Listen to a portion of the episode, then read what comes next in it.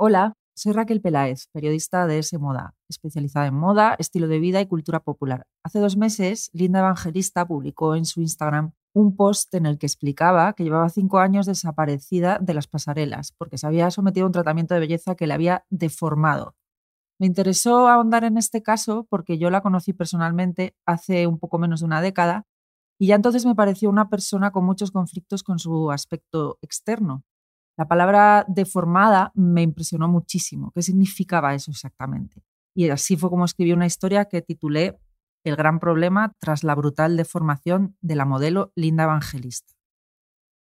La legendaria modelo Linda Evangelista, de 56 años, nunca dijo que no se levantaba de la cama por menos de 10.000 dólares, o al menos no lo dijo en serio. En 2018, en la edición española de la revista Vanity Fair, en la que yo trabajaba entonces, dijo que fue un comentario irónico, pero que se había estado reproduciendo una y otra vez durante años y que no lo podía parar. Dijo que lo que más rabia le daba es que su hijo Augie iba a leer esas cosas cuando se hiciese mayor, pero añadió en varias ocasiones que no descartaba la posibilidad de hacerse una intervención quirúrgica. Cuando lo haga, advirtió, tendré a mi lado a Steven para decirle exactamente dónde tengo que actuar.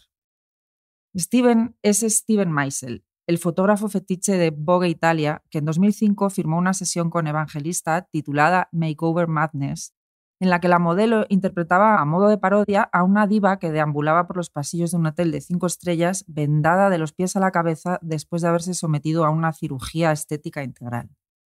Aquellas fotos, que suponían una mordaz crítica a la tiranía del culto a la juventud, cobraron un sentido totalmente nuevo, casi premonitorio, cuando su protagonista decidió confesar en su propia cuenta de Instagram el pasado 23 de septiembre el motivo por el que llevaba mucho tiempo desaparecida, entre comillas.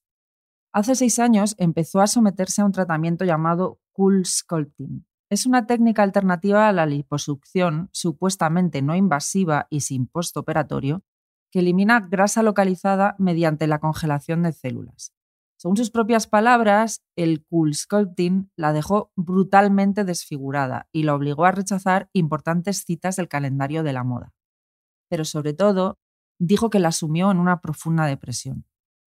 Esto explicaría su comentada ausencia en el reencuentro de supermodelos icónicas de los 90 organizado por Donatella Versace en 2017, del que sí formaron parte Carla Bruni, Claudia Schiffer, Naomi Campbell, Cindy Crawford y Elena Christensen, todas esas mujeres sobrenaturalmente bellas que en los años 90 fueron tan famosas como estrellas del rock. En las mismas fechas en que se celebró ese desfile en Milán, el diario británico Daily Mail publicaba unas imágenes de la modelo canadiense paseando por el aeropuerto de Nueva York totalmente irreconocible. Ese era el grandilocuente titular que ella ha mencionado en su último comunicado y que en realidad encerraba un malicioso eufemismo. A diferencia del resto de sus compañeras que apenas habían experimentado cambios físicos en 20 años, ella sí había ganado peso con el tiempo y el óvalo de su cara, anguloso y felino, no era el mismo de siempre. Me pregunto, ¿es eso estar desfigurada? La periodista Rhonda Garelick especificaba recientemente en un artículo del New York Times, al que Evangelista ha dado su visto bueno, detalles que la propia modelo omitió en su comunicado. Garelick contó que se habría aplicado el tratamiento fallido en los muslos, el abdomen, los costados y bajo la barbilla. También explicó en qué consistía la lesión, que le había dejado partes de su piel permanentemente abultadas, pero sobre todo formulaba el gran debate que se esconde tras este escándalo. ¿Cómo es posible que esté universalmente aceptado tal nivel de violencia sobre el cuerpo para conseguir una supuesta perfección? Garelick dijo que tenemos que admitir que el simple hecho de extraer grasa así es intrínsecamente agresivo. A pesar de lo mucho que se habla hoy en día de aceptación corporal y diversidad, la delgadez, las dietas, la juventud y refinar la piel humana hasta que sea suave como un cristal siguen siendo obsesiones nacionales, criticó la periodista. Varios responsables de casting internacionales a los que les ofrecí la posibilidad de hablar off the record sobre la pervivencia de esta obsesión y su reflejo en la cultura interna de las agencias de modelos rehusaron hacer declaraciones.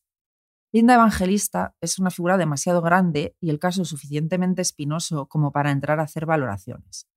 Sobre todo cuando la demanda contra Celtic, la empresa comercializadora de la técnica Cool Sculpting, sigue abierta.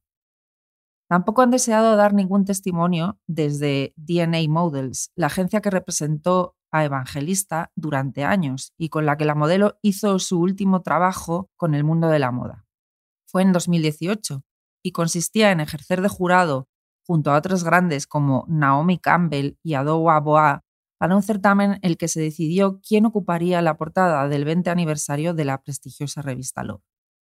La modelo española Nieves Álvarez, que desfiló con Evangelista para Oscar de la Renta y que a los 47 años sigue en activo, me explicó por qué comprende perfectamente que un accidente como este pueda sumir en la depresión a una supermodelo, por mucho que la diversidad corporal sea la conversación de moda. Me dijo que es muy traumático mirarse al espejo y no reconocerse. Álvarez me contó que ha tenido muy cerca un caso similar de una persona que sufrió un cambio de metabolismo y sufrió muchísimo. Me advirtió que la suya es una profesión en la que se juzga mucho a las personas por el físico, porque al final el cuerpo es un escaparate y eso hace que te digan muchas cosas crueles. También me contó que aún le preguntan muchas veces qué se ha hecho, que si antes tenía la cara más redonda, que si se ha inyectado algo en el pómulo.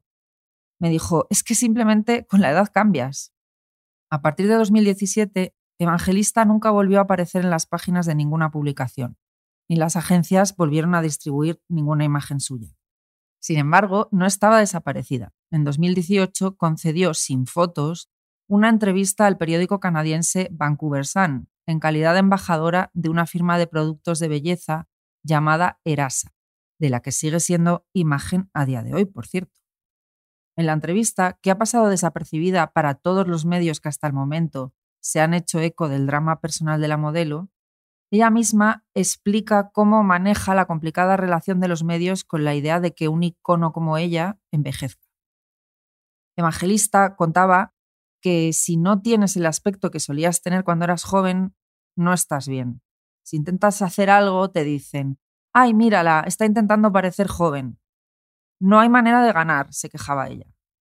Entonces, no mencionaba todavía que estuviese pasando ya por el calvario que pasó por culpa del Cool Sculpting, pero sí hablaba de cómo su cuenta de Instagram le había hecho comprender que tampoco el público está dispuesto a aceptar que por los iconos, como ella, también pasa el tiempo. Linda se quejaba. Esperan que tengas el mismo aspecto que en las fotos de Vogue Italia, pero es que yo no tengo ese aspecto. Eso se consigue después de cuatro horas de maquillaje y peluquería. Así que cuando a la gente le das tu yo real, no lo quieren, al menos no el mío. Cuando en septiembre la modelo habló públicamente de su situación, una de las personas que le transmitió su solidaridad y comprensión fue Edward Enninful, director de la edición británica de Vogue. En 2005, él fue el encargado del estilismo de aquella sesión de fotos premonitoria de Steven Meisel, en la que ella aparecía cubierta de vendas. A lo largo de los últimos cuatro años, Evangelista a la que intenté contactar sin éxito, ha continuado actualizando sus propias redes en las que todo el que hubiese deseado curiosear se habría encontrado imágenes de su carlino Minimoon, fotos de Augie, su hijo, y muy de vez en cuando un selfie. El último es de 2019 y en él no se ve a una mujer brutalmente desfigurada, sino a la persona que es,